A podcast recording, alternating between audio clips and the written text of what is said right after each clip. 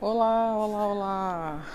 Você está ouvindo a Milena e você está no MiCast, que é aquele podcast que você ouve a hora que eu estou compartilhando uma riqueza que aprendi em um livro. Então, o livro de hoje é Criatividade S.A. de Ed Catmull. C-A-T-U C-A-T M-U-L-L, que é o fundador da Pixar e cofundador da Pixar, presidente da Pixar atualmente e da Disney também.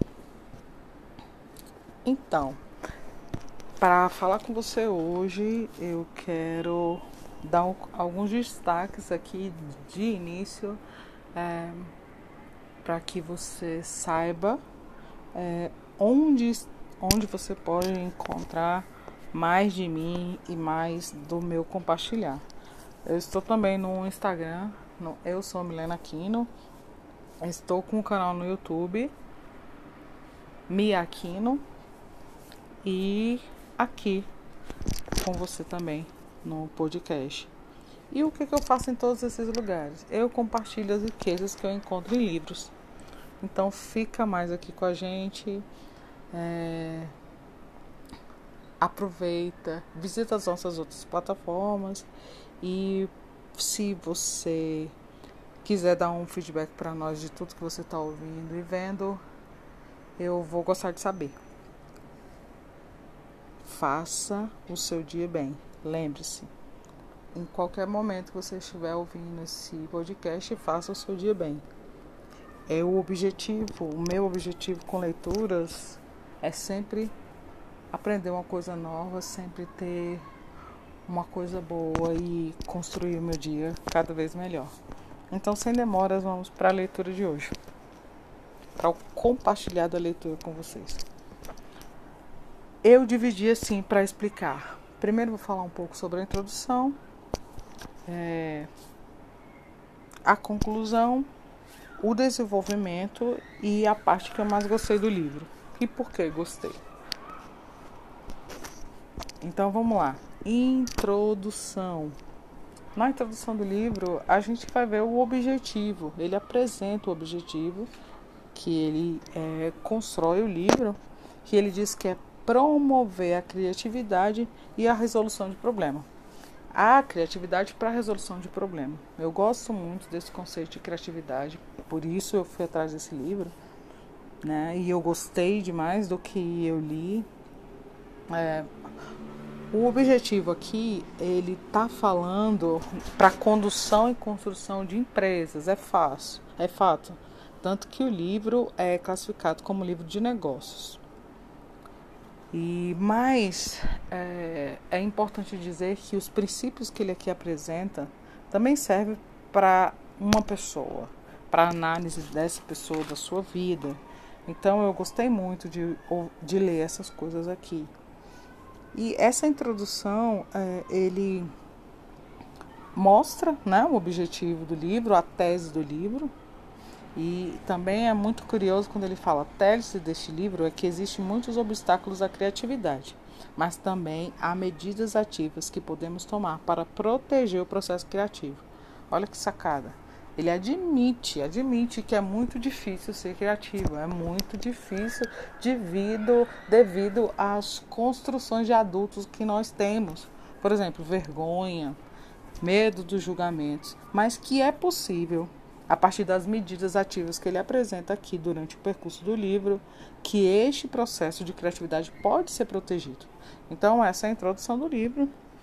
E vamos lá para as quatro partes em que eu devo dividir o, o livro, que também é o que ele faz no índice, tá, gente? Ele faz isso, ele divide, e é interessante que ele divide em ações.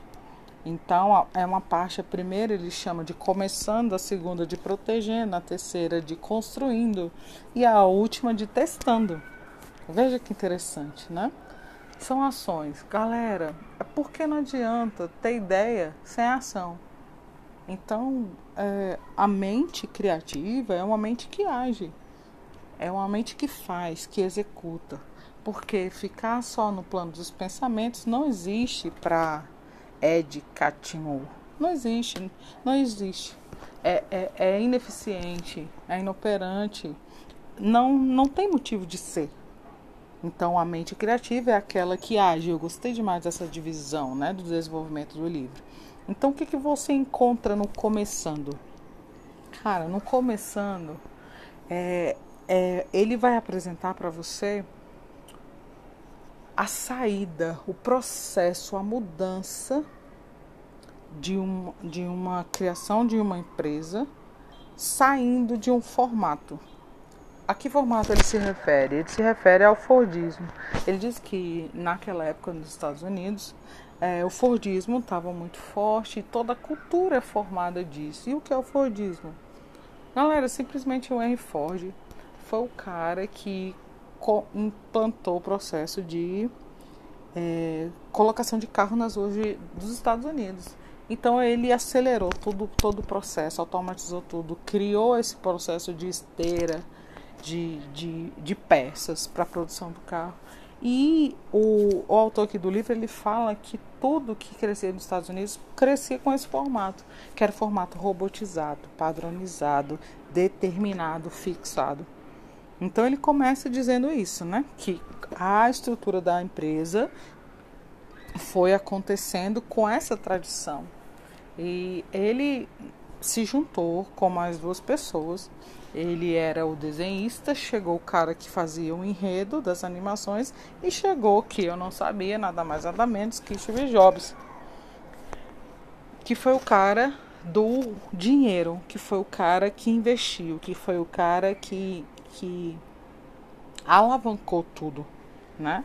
Então são os três fundadores da Pixar então ele conta nessa primeira parte essa história e o que mais ficou na minha cabeça é essa parte, né? A transformação, a saída desse processo, começando o processo criativo, porque até então era tudo padronizado e repetitivo.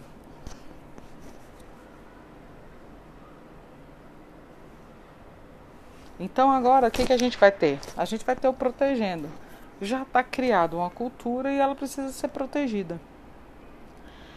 Então, nessa criação dessa cultura, ele quer sempre colocar é, a colaboração, né? a, a união. Ele não quer hierarquias. Ele, ele relata aqui esse processo de, de não ter hierarquia, é, porque a hierarquia prende a criatividade, a hierarquia trabalha contra a criatividade. Então ele, ele fala que um dos primeiros filmes dele tem todo esse processo, né? De hierarquização e tal. Saiu, foi um grande sucesso. É, mas é, ele quer mudar isso. Então ele vai começou uma cultura que ele quer proteger essa cultura e que a base dela é não viver de hierarquias, é não é, fomentar a hierarquia. É, é, porque a hierarquia pode é, fazer divisões dentro de uma empresa, então ele quer proteger esse processo criativo por meio da negação das hierarquias. Eu achei isso fantástico. É, e até o final do livro a gente vê que isso é decisivo. É decisivo para que se proteja uma cultura de hierarquia, uma cultura de criatividade dentro de uma empresa.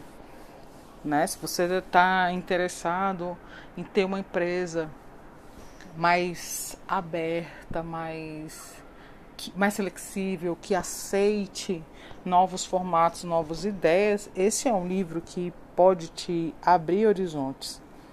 Então, vamos para a terceira. A que é a terceira? A terceira ação é o construindo. Gente, na, na ação do construindo, já existem vários processos na Pixar. A Pixar já lançou vários livros, vários filmes, desculpa, e tá crescendo, tá bombando, né?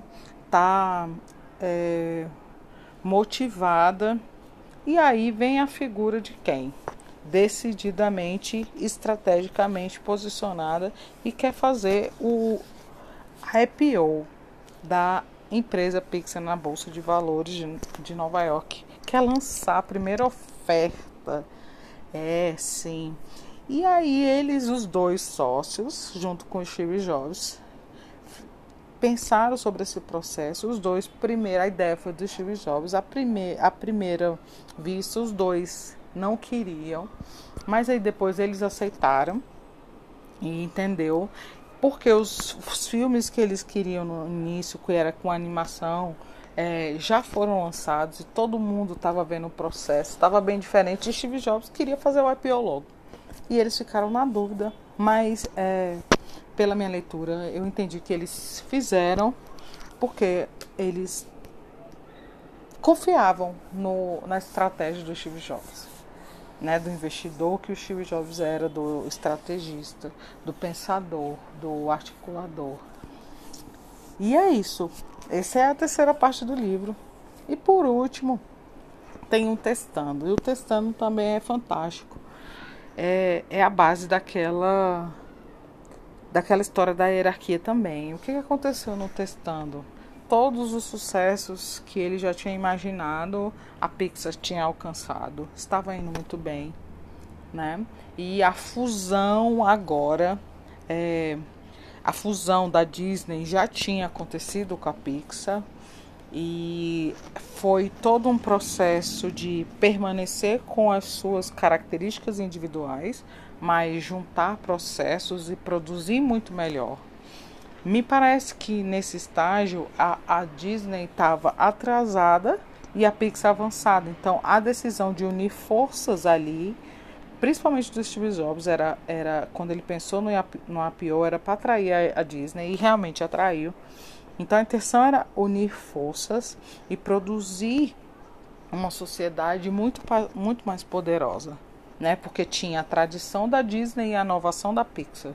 Mas os processos ali teriam que ser testados, unidos, verificados. E aí deu certo. E uma coisa muito curiosa que eu vi no, no livro é que na Pixar, na Pixar eles tinham um processo que eles chamavam de bancos de cérebro. E quando eles chegaram na fusão com a Disney, eles tentaram colocar o banco de cérebro também lá. Só que a Pixar, a Disney não fez exatamente o banco de cérebros, eles criaram um banco de histórias. Então o que é o banco de cérebro? É o seguinte, todo filme para ser produzido, ele precisava ser a mínima ideia, precisava ser apresentada a um banco de cérebros. E essas pessoas iam ser consultadas a partir daquilo. Então, todo vídeo, todo filme da Disney tem esse conselho. É um grupo de pessoas que faz, que dá conselhos a partir das ideias que aparecem. Muito bem. E aí, quando essa ideia foi apresentada para ser testada na Disney, a Disney não fez exatamente esse mesmo processo, mas criou um banco de histórias. É um banco de histórias é onde as pessoas podem é, a, catalogar as histórias e aí os consultores vão lá e pegam essas histórias e analisam para a formação do filme.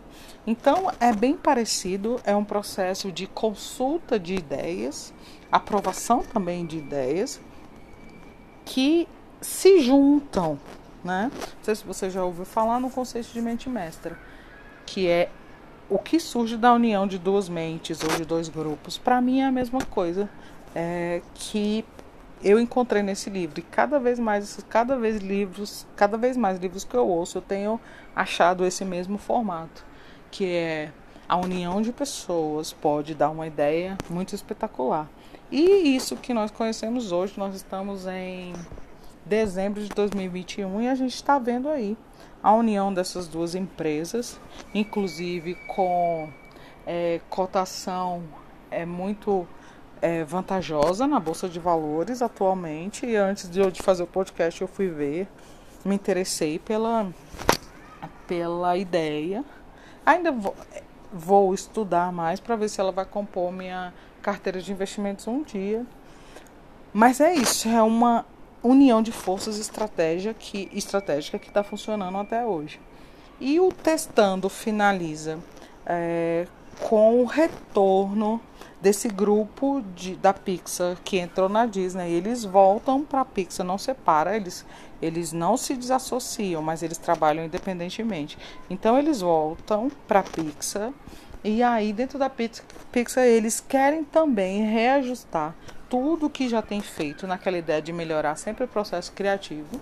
E aí eles eles criam uma coisa que eles intitulam do dia D, é no final do livro, né? Que é o dia D, eu achei fantástico o dia D, que é o dia de decisões, dia de observações. É, e é, é um formato diferente, onde cada um dos, dos colaboradores da empresa é, opina sobre algo opina sobre o tema e tem um grupo, claro, que coordena esses temas. Cada um escreve um e-mail e manda para o mesmo lugar e há um grupo de coletas e divide por funções. Cada, cada pergunta responde cada questão responde determinado problema e as pessoas são agrupadas com o interesse delas para resolver aquele problema. E esse dia é assim, quando a empresa toda se reúne ninguém falta, cada um vai para o seu grupo de interesse, isso é fantástico. Cada um vai para o seu grupo de interesse, todo mundo é empenhado em agir, todo mundo empenhado em, em fazer as suas melhores observações para que a Pixar cresça. E foi desde o, o, o, os principais até os mais recentes ali que entraram nesse processo, participaram de um dia de observações e foi um sucesso. São é uma cultura mesmo, é uma cultura que, que promove a participação de todo mundo.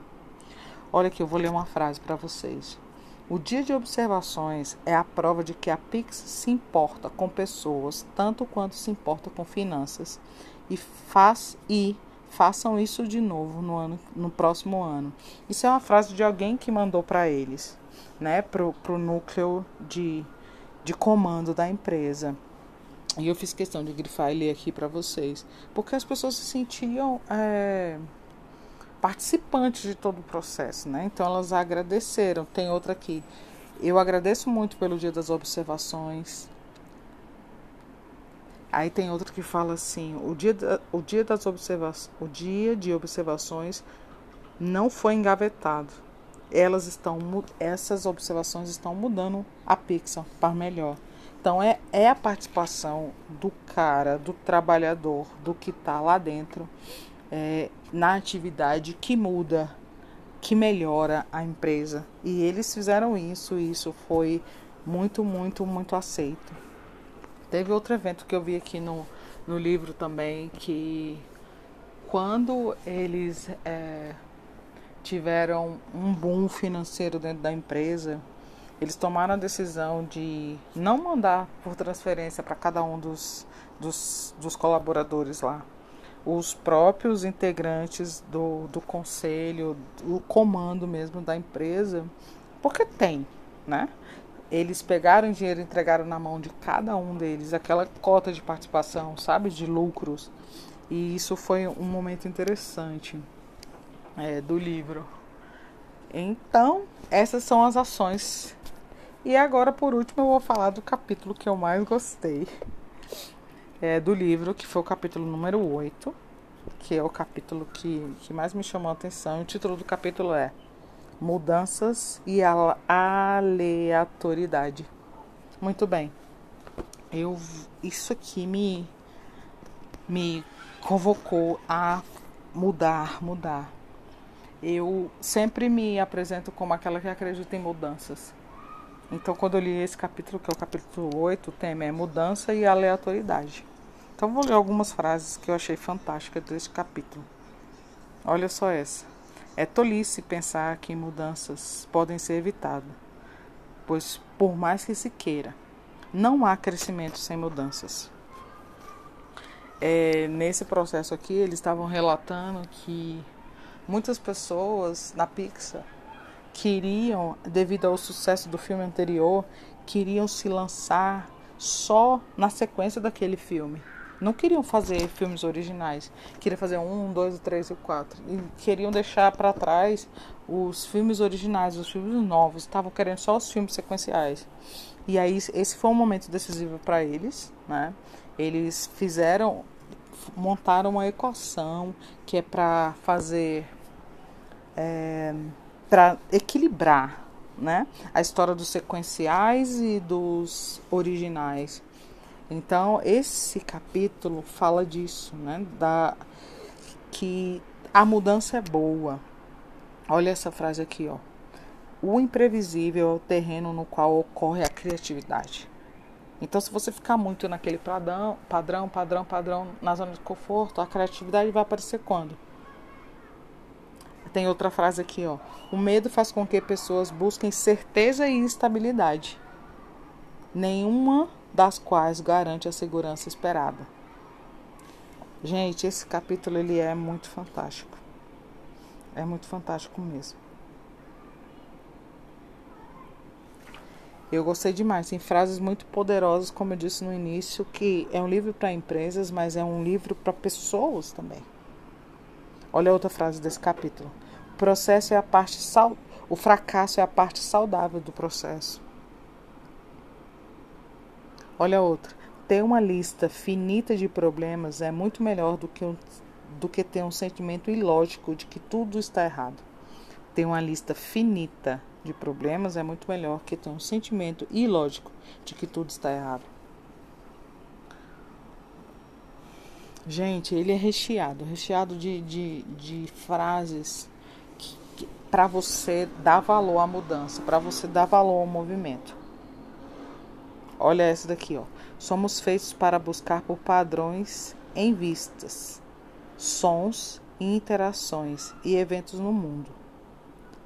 Porém, os nossos cérebros ativam a despeito da paralisia. De novo, para ficar mais fixado. Somos feitos para buscar por padrões, sons e interações e eventos no mundo. Porém, nossos cérebros não estão preparados para pensar a despeito delas. Outra fase. Quando procuramos aprender com o passado, formamos padrões de pensamento baseado em nossa experiência, sem perceber que as coisas que acontecem contam com uma vantagem justa sobre as que não aconteceram. É muita frase para a gente pensar. É muita fase para a gente pensar. Nesse capítulo ele fala que a, a nossa ação é sempre praticar o simples, é sempre produzir o simples. E a gente quer o conforto daquilo que a gente já sabe, que a gente já fez, que a gente já repetiu. Mas que a gente pode se abrir para outro princípio, para princípios diferentes, para princípios desafiador. Por que sempre praticar o linear? Será que não seria hora de abrir o olho para o não linear, para o que desafia? É muito lindo, é muito lindo. Eu gostei demais. Nossa, gostei demais desse desse capítulo. Tem muita frase, muita frase que é para ativar a nossa criatividade. Então, agora, por último, vou falar da conclusão. Da conclusão, gente. A conclusão é, é uma coisa emocionante. Ele conta um pouco da relação dele com o Steve Jobs.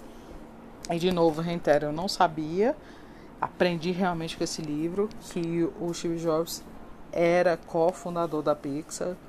E ele conta que a maioria das pessoas preferem destacar as características ruins, as características negativas do Steve Jobs como arrogância.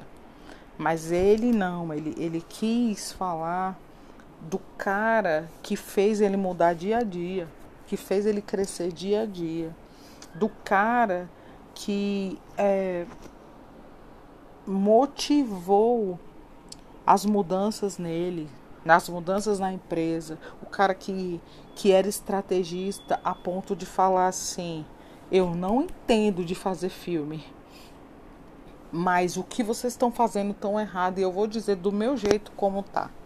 E ele disse que ao longo do tempo ele foi construindo mecanismos que possibilitassem a conversa entre os dois, apesar de toda a arrogância do Steve Jobs. E ele destaca coisas maravilhosas do Steve Jobs. E ele fala assim: ele foi mudando com o passar do tempo. Ele foi mudando. Se todo mundo vê o Steve Jobs a partir da Apple, se você tentar é, olhar para o outro lado de Steve Jobs, você vai ver a Pixar. Você vai ver a criatividade saindo dele, você vai ver os detalhes, o amor, a, o cuidado. Você vai ver. Aí ele conta, né, do lugar de instalação da Pixar que foi que o Steve Jobs deu é, todo aquele olhar dele mudança para promover uma colaboração no ambiente que quando eles foram comprar o terreno, o terreno era todo separado e Steve Jobs chegou lá e construiu detalhes do, do edifício que unisse cada uma das partes do edifício para que todo mundo se juntasse, para que todo mundo colaborasse com tudo. Isso foi ideia do Steve Jobs. Então ele conta dessa relação, conta de como foi é, o dia é, da morte de Steve Jobs para a empresa Pixar, como que foi o, o minuto, o momento, reverência de todo mundo que estava lá, de todo mundo que é, teve um contato com eles. E é, o final do livro é, é emocionante na, na, minha visão, né? Que é esse momento, que é esse relato desse evento da morte de Steve Jobs. Galera, então eu fico por aqui. Eu sou a Milena Aquino. Espero que você tenha gostado dessa minha resenha do livro. Fique bem, faça o seu dia cada vez melhor. Eu estou fazendo o meu. Até o próximo livro. Tchau.